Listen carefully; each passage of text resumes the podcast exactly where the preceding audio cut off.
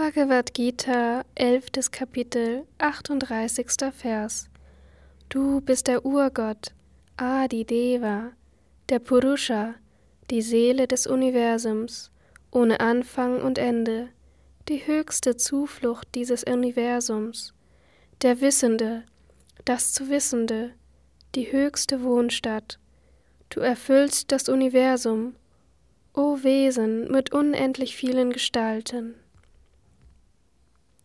Kommentar Swami Shivananda Der Urgott, denn der Herr ist der Schöpfer des Universums.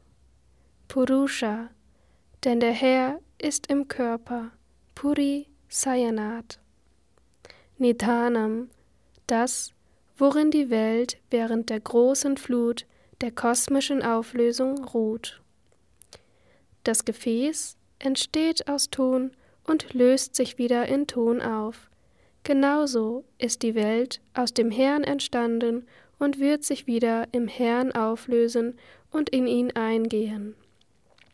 Daher ist der Herr die materielle Ursache der Welt, daher ist er der Urgott und auch die höchste Zuflucht. Veta, der, der das zu Wissende weiß. Da der Herr allwissend ist, weiß er alles von der Welt und er ist die bewirkende Ursache dieser Welt. Padamdharma, höchste Wohnstadt, Vishnu.